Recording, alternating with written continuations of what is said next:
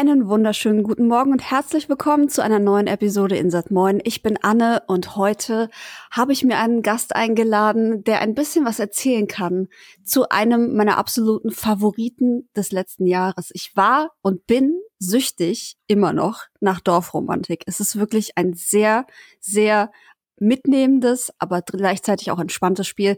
Und da habe ich mir gedacht, jetzt zum Lounge könnten wir doch eigentlich mal mit den Jungs von Tukana sprechen und habe das mal in die Wege geleitet und sie haben tatsächlich Ja gesagt. Und deswegen bin ich sehr froh, heute hier den guten Sandro begrüßen zu dürfen. Hallo. Ja, hallo, das war eine, eine richtig hier prachtvolle äh, Introduction. Vielen, vielen Dank, das ist sehr lieb. Sehr gerne. Ich muss ganz kurz eine kleine Geschichte, eine kleine Anekdote ähm, zu Dorfromantik und ähm, äh, euch erzählen. Und zwar mhm. war das letztes Jahr auf der Gamescom. Da habe ich auch mir das Spiel dann gekauft. Da wurde ich halt so richtig erst ähm, aufmerksam auf euch. Und ich habe zu der Zeit für den Gamescom Livestream gearbeitet und mit deinem Kollegen Luca ein Interview mhm. gehabt. Und dann spreche ich so mit, ähm, mit meinem quasi Chefredakteur für die Zeit. Das war der gute Christian Schneider. Grüße an der Stelle, falls er zuhört. Und ähm, wir sprechen so über den Beitrag und der ist gerade quasi dabei, den abzunehmen und meinte, hey, wie schreibt man das Studio nochmal? Ich sag, ich sag so, ja, äh, Tukana, so wie der Vogel, nur mit mhm. A. Und er so, welcher Vogel? Ich so, willst du mich verarschen? Du weißt nicht, was ein Tukan ist? Nee, was ist ein Tukan? Und ich, ich finde das bis heute so lustig, dass er einfach nicht wusste, was ein Tukan ist, wie der aussieht.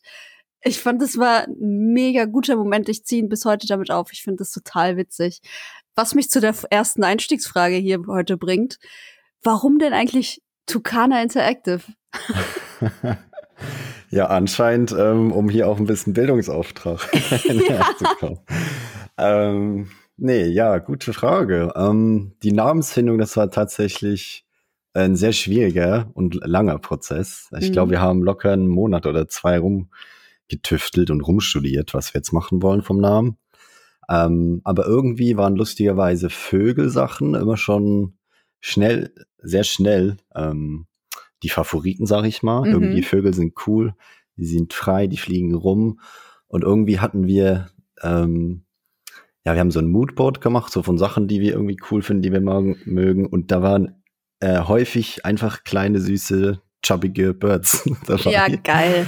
Genau. Und deswegen haben wir dann irgendwie gedacht, okay, ähm, Tucana Interactive, das passt. Wir wollen irgendwie versuchen natürlich damit so ein bisschen ähm, zu erklären, dass wir natürlich Spiele machen oder was Interaktives, was cool mhm. ist, aber auch so ein bisschen Wärme oder Sonnenschein oder halt irgendwie, was man da vielleicht Schönes mit so assoziiert. Das haben wir gedacht, das passt auch ganz gut, genau. Und als wir dann das Logo gemacht haben, haben wir irgendwie immer an so einen wholesome, kleinen, süßen, chubby Bird gedacht. Es ist sehr, ich finde es sehr schön, weil ich liebe auch chubby Tiere ja. einfach sehr, sehr gern. Und ich habe tatsächlich auch mal für eine Firma gearbeitet, die Fat Butterfly hieß. Und da gab es dann halt die das Logo dazu war halt so ein Schmetterling, der auch so chubby war mhm. und der mhm. sich so richtig abgemüht hat zu fliegen, ja. weil er so chubby ist. Und das ist auch, ich liebe sowas einfach. Von genau. daher sehr gute Entscheidung getroffen mit dem Tukan. Für alle, die nicht wissen, was ein Tukan ist, hier nochmal äh, an der Stelle. Das sind die schwarzen Vögel mit den langen gelben Schnäbeln und die haben noch, glaube ich, so eine so eine Zeichnung, so eine bunte Markierung mhm. am Schnabel oben. Mhm, das genau. sind äh, Tukane. So. Wunderschöne, wunderschöne Tiere. Aber sagt mal, Leute, also wie war das denn eigentlich mit Dorfromantik? Ich habe gelernt, dass ihr euch alle aus dem Studium kennt. Ist das mhm. richtig? Ja, das ist richtig, genau. Da hast du wahrscheinlich mit Luca schon so ein bisschen geplaudert. Ja. Ähm, genau, also wir sind, wir haben Tucana Interactive zu viert gegründet. Das ist, wie gesagt, schon Luca, mit dem du ja schon gesprochen hast. Ähm, Timo, Zwi und ich. Und wir haben eigentlich alle zu viert ähm, Game Design studiert an der HTW Berlin. Mhm. Ähm, das ist eine staatliche Hochschule, in der kann man normal Game Design studieren ähm, regulär, einfach ein Bachelor. Und da haben wir uns dann genau kennengelernt. Der Studiengang ist sehr praktisch aufgebaut. Das heißt, man macht auch schon viele Spiele und setzt viele so kleine Projekte schon immer um. Das heißt, mhm. man lernt dann auch schon in unterschiedlichsten Gruppenkonstellationen früh interdisziplinär so ein bisschen zusammenzuarbeiten. Und genau, da, da haben wir uns so ein bisschen kennengelernt. Und auch die Art und Weise, wie wir Spiele machen. Das ist total spannend, weil Dorfromantik ja eigentlich auch aus der Uni-Zeit schon stammt. Ne? Das war auch eine, eigentlich ein Projekt für die Uni, das sich dann so ein bisschen ähm, ja, vergrößert hat, um das mal nett zu formulieren. ja, genau. Ja, kann man so sagen. Also wir, wir haben alle den Bachelor schon je nachdem unterschiedlich, ich glaube 2018 oder zum Teil 2019 abgeschlossen und studieren jetzt im Master. Das mhm. äh, kann man auch studieren da. Äh, mit dem Schwerpunkt unter anderem Entrepreneurship, also wo es ein bisschen ums Unternehmertum und also auch um Ausgründung geht. Und im Zuge dessen haben wir, also wir haben eigentlich versucht, so ein bisschen ein Konzept zu machen, wie wir uns vorstellen könnten in unserem Rahmen, also eher in einem kleinen Team, ähm, Spiele zu machen, was man da für eine Pipeline so aufstellen könnte, damit da auch wirklich am Ende bei was rauskommt. Und das Proof of Concept sozusagen dafür ist dann jetzt eigentlich Dorfromantik. Mhm. Ähm, was ja für uns schon mal gezeigt hat, dass es ganz gut eigentlich auch funktioniert, was wir uns ausgedacht haben. Und genau, also die Idee war zum Beispiel unter anderem, dass wir wollten innerhalb von einem Jahr ein Spiel, ähm, also diesen ganzen Prozess von der Ideation, von der Ideenfindung zur Umsetzung ähm, bis zur Veröffentlichung, zu die kommerzielle Veröffentlichung in irgendeinem Store wie dem Steam Store mhm. oder jetzt Good Old Games, dass wir den ganzen Prozess mal so in einem Jahr durchmachen. Und das haben wir dann, genau, mit Dorfromantik gemacht, obwohl wir ja schon ein bisschen früher das dann auch veröffentlicht haben, weil wir gemerkt haben, das findet so Anklang. Krass, ne? Ja. Ja, das war im Early Access schon ähm, letztes Jahr quasi im März dann mhm. erhältlich. Genau. Und also was hat euch eigentlich an der Idee dann so gefallen? Ich meine, Dorfromantik ist ja ein sehr, sehr ruhiges, entspannendes Spiel, wo man einfach mhm. Kärtchen aneinander legt und mhm. sich quasi so eine wunderschöne Landschaft zusammenpuzzeln kann. Warum habt ihr euch gerade für diese Idee entschieden? Mhm. Ja, also wenn wir, ähm, wenn wir in die Phase kommen, wo wir uns mit einem neuen Spiel oder erstmal mit dem Prototyp von einem Spiel befassen, die sogenannte Ideation-Phase, dann ist ein Ansatz, den wir jetzt für Dorfromantik oder einfach für dieses Projekt gewählt haben, ist sogenanntes Rapid Prototyping. Mhm. Das heißt, wir machen sehr viele oder kurze Prototypen. Wir setzen immer so zu vier, zu zwei bis vielleicht Maximum drei Tage an einem Prototyp dran und setzen irgendeine Idee um, die wir da cool finden mit, mit einer Mechanik und eins davon war eben unter anderem dann Dorfromantik. Dorfromantik ist lustigerweise auch innerhalb von einem Game Jam entstanden. Ach, geil. Mhm. Also Game Jams sind so Events, das häufig zum Beispiel ein Wochenende, wo man sagt zwei bis drei Tage. Es gibt aber auch längere oder kürzere. Es gibt One-Day Game Jam, alles Mögliche. Da wird ein Thema vorgegeben. Und bei jetzt Dorfromantik, wir hatten da im Ludum Dare Game Jam mitgemacht und da war das Thema Keep It Alive. Mhm. Und genau, dann überlegt man sich ein cooles Konzept dazu und versucht eigentlich in drei Tagen so gut wie es geht ein kleines Minispiel so daraus oder eben so ein Prototyp umzusetzen. Und wie gesagt, das Thema damals war Keep It Alive, was wir zum Beispiel auch immer gut finden. Also wir versuchen in der Ideenfindung schon früh so Restrictions oder so ein bisschen ähm, ja so Punkte uns zu definieren, an denen wir uns orientieren möchten, damit das Spiel auch ein bisschen so einen roten Faden hat und nicht mhm ausufernd ist oder in irgendwas hingeht. Deshalb macht eigentlich auch dieses ähm, Konzept von einem Game Jam für uns super viel Sinn, wie wir Spiele machen. Und ja. dann haben wir gedacht, okay, was könnte man denn damit machen? Und haben halt versucht, zum Beispiel das ein bisschen auf einer abstrakteren Ebene zu betrachten, im Sinne jetzt von Dorfromantik, dass man so eine Landschaft oder so ein Flow von diesen Spielen immer weiter am Leben hält, genau. Und so eine Early Access Phase ist ja quasi auch wie so ein roter Faden, ne? Also ihr habt das dann gelauncht im März und mhm. habt beziehungsweise im Early Access halt gelauncht und jetzt Ende April quasi den richtigen Launch des Spiels quasi gehabt. Wie wichtig war diese Early Access Phase für euch? Ja, aus der Retrospektive kann man sagen, sehr wichtig. Also es war eine super Erfahrung und ich denke auch eine gute Entscheidung, haben wir die getroffen.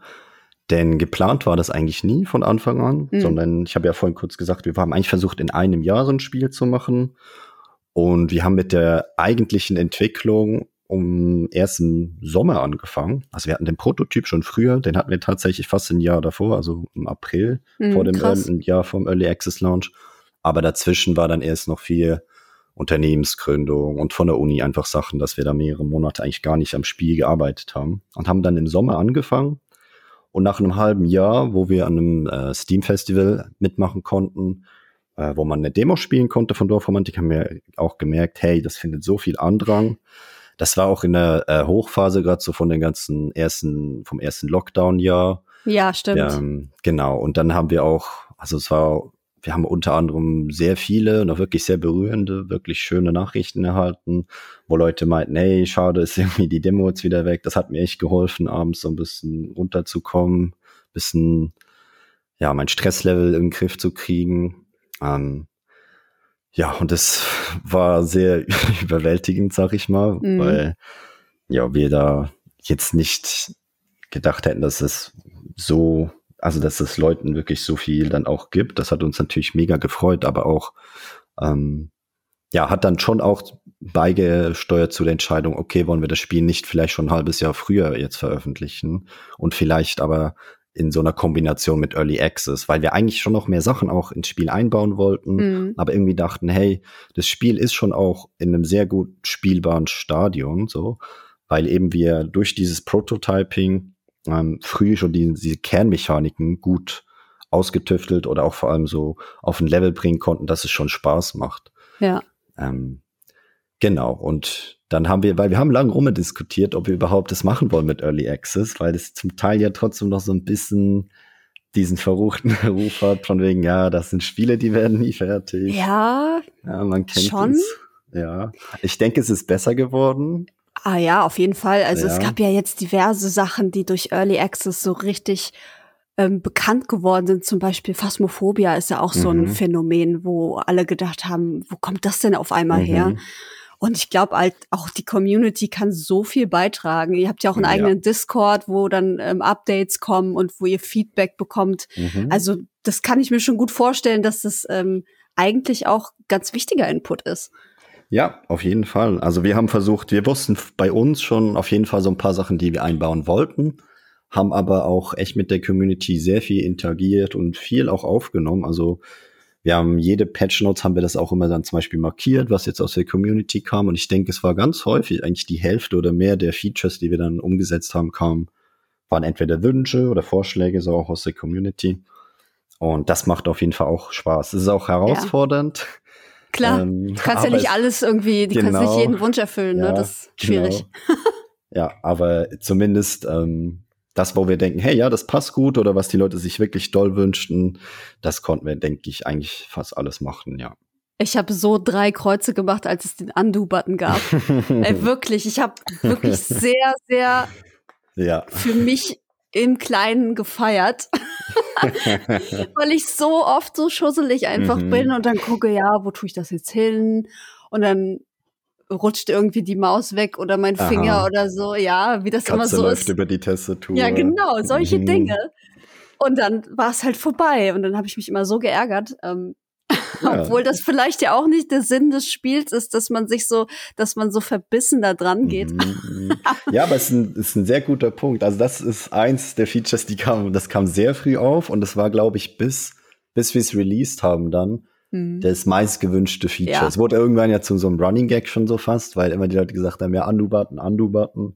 und wir hatten das ähm, am Anfang auch einfach noch nicht gemacht, weil es wirklich, also man denkt erst ja, okay, es hat einfach so einen Button, der halt was rückgängig macht, aber es hat vom System, wie wir das zu, zunächst aufgebaut haben, tatsächlich viel Komplexität nochmal mit sich gebracht. Mhm. Ähm, dass dann auch alle zum Beispiel, wenn man was freispielt oder Challenges und in, es gab sehr viele Edge Cases und Sonderfälle und so. Deswegen, genau. Das war aber auch zum Beispiel das allereinzige Feature, was wir nie durch die Beta ähm, wandern lassen haben. Normalerweise mhm. machen wir die Features immer erst in die Beta, wo wir auch Leute aus der Community haben, die uns dann Feedback geben. Das hilft enorm, weil man dann einfach früh auch schon noch Fehler äh, findet, die man jetzt zu viert sonst nicht auf dem Schirm hat. Ja. Und der Undo-Button, das war das einzige, den haben wir uns wirklich ein bisschen aufgehoben und haben den dann so mit so, mit auch so einem kleinen mimigen Video äh, veröffentlicht, dass es den jetzt endlich gibt, The Most Wanted Feature für Dorfromantik. Ja, ich fand's auch genau. Hammer. Das, das, hat echt, das hat Spaß gemacht, ja. Ein Segen. Sehr gefeiert ist auch der Kreativmodus. Aha. wo ja eigentlich ähm, man die Kärtchen so sich wählen kann, wie man möchte und quasi alles bauen kann. Also ich habe da Sachen gesehen schon auch bei euch Mhm. am Discord. Das ist ja Wahnsinn, was die Leute da an Mhm. Gemälden und, und, und geilen Landschaften bauen. Habt ihr habt ihr mit sowas gerechnet, dass da so viel Input kommt und dass so viel Krasses mit eurem Spiel gemacht wird?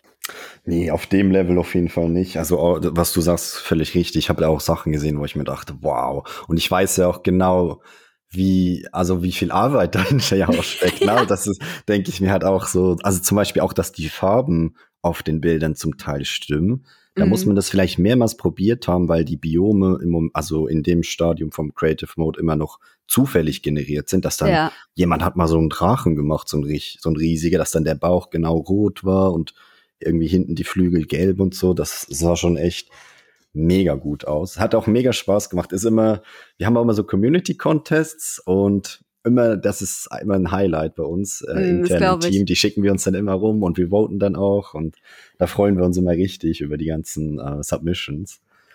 Ähm, genau, und die Idee mit dem Creative Mode war eigentlich, wir haben sehr früh gemerkt, okay, es gibt so zwei ähm, Gruppen in unserer Community, eben die, die du schon ein bisschen erwähnt hast, vielleicht gehörst du auch eher dazu, so die Kompetitiven, die ähm, auch wirklich sehr dann auf dem Leaderboard abging. Da gab es ja auch Sachen, da haben wir am Anfang gedacht, okay, ähm, ich glaube, unser interner Teamrekord, als wir das veröffentlicht haben in Early Access, war so 35.000. Wir Mhm. haben so gedacht, ja, 100.000 schafft bestimmt irgendwer.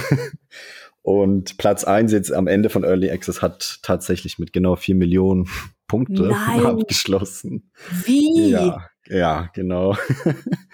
Also man sieht, es gab auf jeden Fall Leute, die waren sehr auf dieses Kompetitive aus. Die haben dann jedes Teil halt perfekt gelegt und alles vorausgeplant und gemacht und getan. Aber wir haben auch ähm, verspürt, dass es die, dass es ein Bedürfnis in der Community gibt, die wirklich mehr gerne diese kreative oder noch beruhigendere oder entspannendere Seite gerne Mhm. ja mehr ausleben möchten oder mehr spielen. Ja, dass die, dass wir die noch ein bisschen mehr bedienen im Spiel. Und denen haben wir dann sozusagen den Creative Mode ähm, ja so als Update rein reingepackt. Glaubst du, das ist auch so ein bisschen das Erfolgsrezept? Weil ich meine, das ist ja wirklich, wir konnten es ja alle live sehen, wie das Spiel einfach durch die Decke ging.